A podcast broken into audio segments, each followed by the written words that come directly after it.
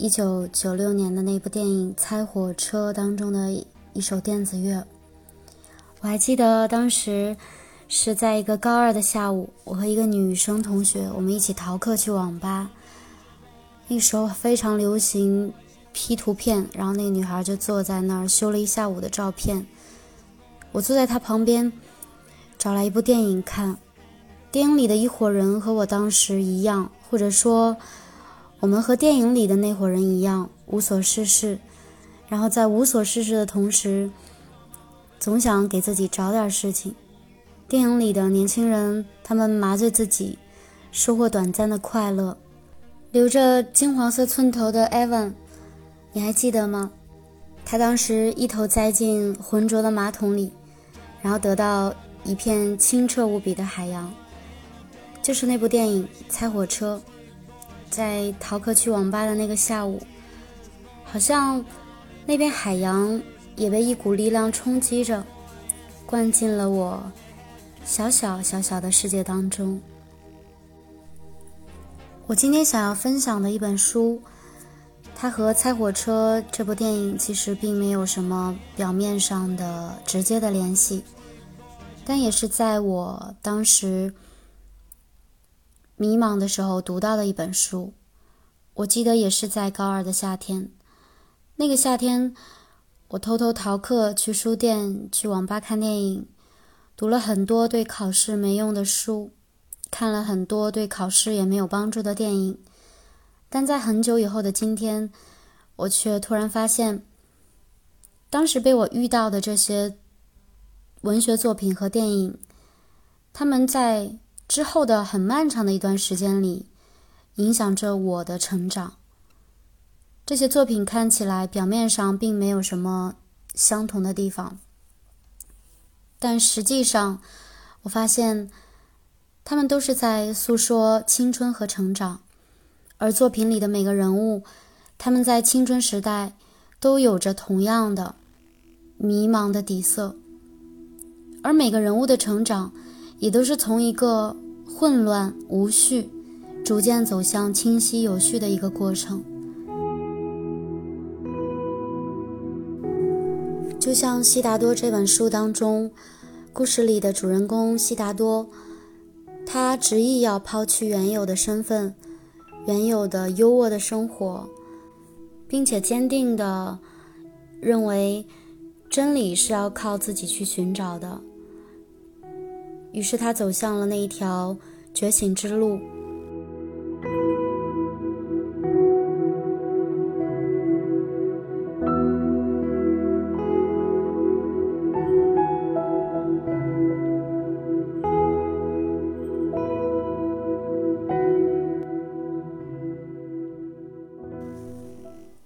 悉达多，俊美的婆罗门之子，年轻的英顺。在屋舍阴凉处，在河岸船旁的阳光中，在婆罗双林和无花果树的浓荫下，与他的好友，同为婆罗门之子的乔文达一道长大。婆罗门在印度是贵族阶级的意思。悉达多是上天眷顾的贵族少年。他的父亲说，悉达多。是将要成为婆罗门之王的人，他拥有一切来自他人的爱戴。最爱他的人，当然是和他一起长大的乔文达。他爱悉达多的目光和仁慈的嗓音，爱他的步伐，爱他在行动时的优雅完美。他爱悉达多的一切言行，但更爱他的精神。悉达多有着崇高的思想。强大的意志和高贵的使命感。乔文达是悉达多的挚友，也是后来同他一起走上修行之路的人。拥有这一切是凡夫之人所渴望的，但悉达多他自己并不感到快乐和满足，他的内心总是觉得无法获得真正的安宁。悉达多充满渴望的精神容器，仍未盛满。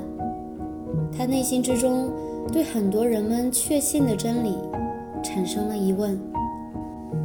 悉达多的成长环境就是他家族的每一个人以及他周围的每一个朋友，他们每天都会去圣泉边饮水，饮圣水，然后去阅读，然后还要去神坛献祭。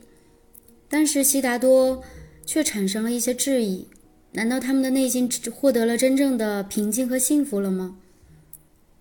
悉达多是一个拥有信仰的人，但是他能够对自我的信仰进行深刻的反思，但反思并不等于质疑。他读到那些神圣之书时，开始反思，尤其是在那一本古印度哲学典籍《奥义书》当中，有这样一句话。人在酣眠时，便进入内心深处，住在阿特曼之中。悉达多因此提出了自己的反思：那些不仅领悟，还践行深奥知识的婆罗门、僧侣、圣贤和忏悔者，他们在哪里呢？那些熟谙之人，不仅在酣眠中，也在清醒时。在实在的现实里，在言语和行动中，住在阿特曼中的人在哪里呢？他们每日修行，去圣泉边痛饮，去阅读，去神坛献祭，但他们获得了内心真正的平静和幸福了吗？也就是说，人们所信仰的诸神所做的这些修行。真的能使人们走向自己的内心世界，找到自我吗？这些反思和渴望，以及得到真正觉悟的想法，它困扰着悉达多，使悉达多感到痛苦。他认为，那些并没有犯到什么错误、无可指摘的人，为什么他们要每天？年复一年，日复一日的去洗涤自己的罪孽呢？难道自我没有在他们心中吗？悉达多认为，每一个人都应该找到那个自我，内在的自我之源泉。每一个人都应该拥有自己的自我。于是，悉达多决定出家修行，去探索真正的奥义，去寻找真正的阿特曼。还央求父亲，父亲不同意，他就整夜在父亲的门前长跪。最终，父亲没有诱过悉达多的想法，他同意了悉达多的决定。与悉达多一同前行的，还有他的朋友乔文达。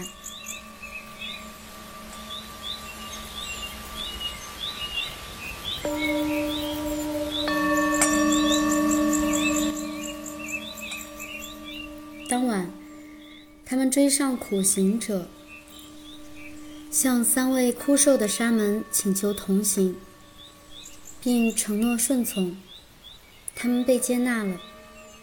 悉达多将长袍送给街上一位贫穷的婆罗门，身上只系一条遮羞布，披一件未缝的土色斗篷。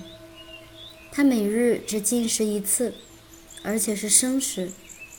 他斋戒了十五日、二十八日，他日渐消瘦。他走到城中，见到众生百态，遇见女人时目光冷淡，遇见城中身着华美之人，嘴角流露出轻蔑。他见到商贩经商，君侯外出狩猎，扶丧者哀嚎，娼妓出卖色相。医生救治病人，祭司定夺播种之日，情侣们相互爱抚，母亲们哺乳，这一切，都让他觉得，只是谎言，一切的欲望、幸福，都是虚幻的，一切都在腐朽。他觉察到，人世间的一切，都是极苦的。他渴望觉醒。渴望忘记自我，事实上，忘我是修行者最难做到的事情。当这个我被去除，空洞的心灵就得到了安宁，在无我的深思中，就能听见奇迹。这才是悉达多真正的目标。当我被彻底征服，当我消亡了，当渴求和欲望在心中寂灭，那最终的、最深的非我的存在，一定是一个很大的秘密。悉达多开始通过打坐、冥想、修习深度的禅定。他跟随一位沙门长老，遵从沙门戒律，修习克己及禅定。一只苍鹭飞越竹林时，它将灵魂嵌入苍鹭之躯，它化为苍鹭，飞越森林和山峦。吞食鲜肉，忍苍鹭之饥，啼苍鹭之哀鸣，死苍鹭之死。一匹死去的胡狼横卧沙滩时，他的灵魂钻进胡狼的尸身，他变成胡狼，尸体膨胀发臭，成为一具骨架，化为灰，飞散在旷野之中。当悉达多的灵魂。重新返回时，他已经历了死亡、腐朽和陈化。他已品尝了轮回阴暗的醉意。他好像一个猎人，在新的渴望中，瞄准摆脱轮回的出口，缘起的终结之处，无忧而永恒的开端。他扼杀感官，毁灭记忆。他从自我之中溜走，融入陌生的万物之中。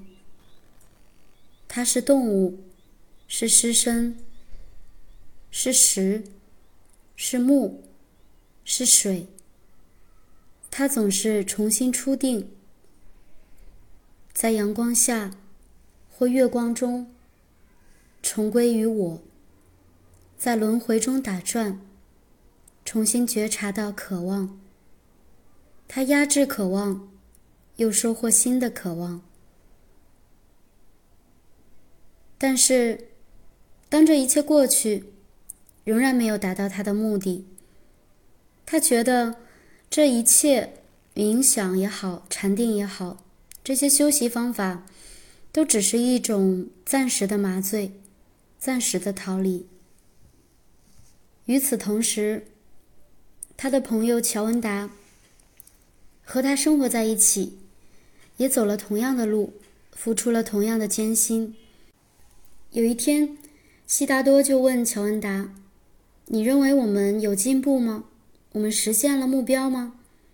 乔恩达说：“我觉得我们学了不少，但是我们仍然应该继续学习。”悉达多却说：“至今为止。”我在沙门处学到的东西，我同样也能在花街柳巷的酒馆里，在我的朋友那儿，在脚夫和赌徒那里，也能学到，而且更加快捷，因为同样都是一种麻醉。当你从短暂的幻觉中醒来时，你并没有成为真正的智者，没有积累知识。也没有进入更高的境界。我们的沙门长老如今已经六十岁了，但他仍然没有真正的涅槃，他还在继续修习冥想和禅定。乔文达听了有些恼怒，想阻止他继续说下去，但悉达多仍继续说着：“我一直渴慕知识，充满疑惑。”年复一年，我求教婆罗门，求教神圣的吠陀。年复一年，我求教虐城的沙门。或许我去求教犀鸟或者星星，也同样受益，同样能获得才智。长久以来，我耗费时间，现在仍未停止耗费，只为了获悉知识。乔文达，我想人无法学会任何东西。万物中根本没有我们称之为修习的东西，只有一种知识，它无处不在，那就是阿特曼。它存在于自我当中，存在于你中，存在于一切中。我开始相信，这种知识最恼人的敌人，莫过于求知欲和休息。悉达多的这个说法换到今天，意思是我们无法真正学到任何的知识。知识是什么意思呢？知识在百度词条里的解释是，它是符合文明方向的，人类对物质世界以及精神世界探索的结果的总和。但是知识，它没有一个统一而明确的界定。在未来简史当中有这样一句话：有关于知识的悖论是，知识如果不能改变行为。它就没有用处，但是，当知识一旦改变了行为，知识本身就立刻失去了意义。就像书中悉达多所认为的那样，冥想、禅定，用灵魂出窍的方式去经验各种轮回，这些办法都是一种短暂的麻醉，这是一种短暂脱离痛苦的方法，但是。真正能够帮助人们脱离痛苦的，并不是这些方法。方法本身，或者说知识的本身，一旦变成了主导我们的思维方式、行为方式以后，就失去了它原有的意义了。而真正能够帮助我们消除痛苦和困惑的方式是什么呢？悉达多认为，就是自我。他认为有这样一种知识，它无处不在，存在于我中，存在于你中。而当我们把休息、把学习知识变成了一种固化的思维，那我们就反过来被知识所主导了。于是，他们带着这样的不解和困惑，继续前行。他们决定去寻找真正得到过正悟的人，得到过真正涅槃的人，那就是接下来会出现的一个智慧老人——乔达摩。乔达摩智慧绝伦，他记得前世，摆脱了轮回之苦，无需再寂寞于万物的浊流当中。一天晚上。悉达多和乔文达，他们决定一同前去参加乔文达的讲座。当夜幕降临，支园中的人们活跃起来，聚集在一处，聆听佛陀的宣法。这时，他们听见佛陀的声音，美满、安宁、平和。讲经结束时，已是深夜。一些朝圣者走向前去，请求皈依佛陀，加入僧团，接受乔达摩的讲义。乔文达这时也决定皈依，但悉达多没有随众人一起皈依，他仍说要独自继续前行。在离开前，他与乔文达告别，也与佛陀、乔达摩告别。他说自己没有皈依的原因，并不是不相信佛陀的法义。他对乔达摩说：“您的法义令我钦佩，您将世界以一条充满因果的永恒的链展示在世人面前。世界从未如此清晰。婆罗门如若倾听您的法义，看到这个完满。”融通的世界，必定心潮澎湃。但是，悉达多继续说：“但在您的法义之中，在统一、逻辑完善的万物中，却存在着一个裂痕，一个小小的缝隙，让这个统一的世界有一些些许的陌生。也就是说，他觉得这个法义出了一个漏洞。”并不能完全的解释这个世界一些永恒、统一、不变的规律。悉达多认为，乔达摩通过探索、求道，通过升观、禅修，得到的认知、得到的彻悟是正确的，但是这一切并非通过他口中的法义。而修成正果，修习法义，并不是一个修行者真正的目的。悉达多认为，他应该首先摒弃那些所谓的真理和法义，而是通过自己对现实世界的探索，将自身投入到现实世界，去体验、去感受那些喜怒哀乐，通过自己的观察。分辨一切现象，认知，去验证佛陀所讲的法义，在验证之后，再得到真正的彻悟。于是，悉达多离开了觉者佛陀栖居的支援，离开了乔文达。他意识到自己已经将过去的那个自己抛在了身后。他踟蹰独行，沉吟于充斥内心的情感中，仿佛探入了情感深潭的最底端。在他看来，认识缘由，乃是一种深思。通过这样的深思，能让情感升华为认知，逐渐变得牢靠。他确信自己已经不再年少。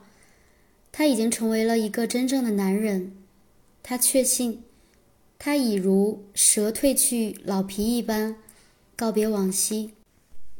一些一直伴随他、曾经属于他的东西，诸如拜师求教的夙愿，已经不复存在。他觉察出，他对自己一无所知。一直以来，悉达多对于自我。极为陌生，只因害怕自己，逃避自己。他认为，如果一个人要在一本书中探寻意义，他便会逐字逐句地去阅读它，研习它。他不会忽视每一个词、每一个字，把它们看作表象，看作是偶然和毫无价值的皮毛。可悉达多反思自我，他说：“可我呢？我这样一个有意去钻研世界、钻研自我的人，却预先爱上了一个臆想当中的意义，却忽视了书中每一个词语、每一个字。我把现象世界看作是虚妄的，我是眼目所见、唇齿所尝的。”仅仅都是表面的，没有价值的，是偶然发生的。当悉达多意识到这一切时，他觉得自己得到了一次重生，于是他走上了觉醒之路。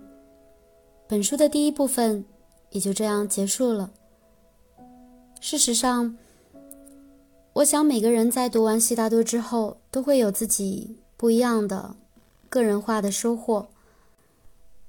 在我读完第一部分之后，引起我的一些思考，或者说让我有些恍然大悟的感受是：我们每个人生活在这个世界上，就好像我们进入了一个巨大的考场，但每个人拿到手里的试卷是不一样的。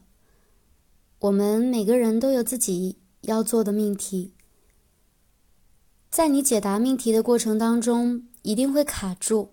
一定会遇到瓶颈，这时候你向一个满分试卷的人去求教，也就是我们在生活中那些被我们称为成功的人，那些长辈。当他把他的满分答案在你困惑不解的时候发给了你，可当你拿到答案以后，你会发现，你面对着那些所谓的正确的答案，却无所适从。你根本不知道怎样把那些答案填进自己的试卷，因为你的命题，我的命题，唯一的选择权和解释权只有我们自己知道。那样的解题方式，只属于我们自己才能解答出来的。没有任何一种真理或者说一种知识是完全绝对正确的，而悉达多。所说的，他不要在见到佛陀所说的法义以后，就立刻遵循那些法义，而是自己去用实际行动去探索这个世界。在探索世界的同时，我们将认识到真正的自我。很多时候，当我们遇见迷茫的阶段，会有很多身边的人。他们出于爱我们，想要帮助我们的心情，提出了一些选择的方式。别人会告诉你，你可以试试这个，试试那个，诸如此类的劝告。但是最终，只有你自己知道，你适合哪样的生活，适合做什么样的事情，适合怎样去行走。就好像我们最终都会到达那一个目的地，生命的最终端。每一个人可能选择的旅程方式是不一样的，有的人选择步行，有的人就选择从出生就开始坐最快的汽车，甚至有的人会乘火箭。但是最终你会发现，我们去到的那个目的地是一样的，就是发现自我，发现那些现象背后的本质。再说回到我开头所说的那一部电影《猜火车》，在电影结束的时候，Evan 选择了卷钱走人，抛下他的那一些和他一起通过麻醉。而得到快乐的那一群朋友们，同时，他好像也把青春所带给他的那些幻觉、那些冲动、那些欲望、那些荷尔蒙，都抛在了脑后，而是拿着一沓沉甸甸的一包钱。那些金钱其实并不是真的代表金钱，它只是一个符号，那个符号代表了现实世界。就像悉达多最终，他摒弃了那个直接发给他的真理，所谓的法医，而是去自己进行一个自我的探寻。可能青春就真的是这样，他真的是需要打破原有的那个自我，然后重新重建一个更坚固的自我。我还记得在那部电影结束以后。我非常兴奋地跑出了网吧，然后回到教室，兴冲冲地背上了书包，然后穿过学校门前的那一条林荫道，穿过那一条网吧街，然后一路往回家的方向跑。那个时候我就在想，将来的某一天我会是什么样子呢？我也会得到我人生当中的第一桶金吗？我会抛下那些我现在此时此刻所看重的幻觉吗？嗯，时间过得很快，到了现在，好像青春期的某一些冲动还是有的，但更多的是我想要一种更脚踏实地的生活，我也想去探索那些更遥远的、更未知的。未来，我想我们每个人心中都有一个属于自己的悉达多吧。然后带着这个悉达多，嗯，可能就会感受到很多的勇气，还有敢于冒险的精神。这就是我今天想要分享给你的。晚安，祝你好梦。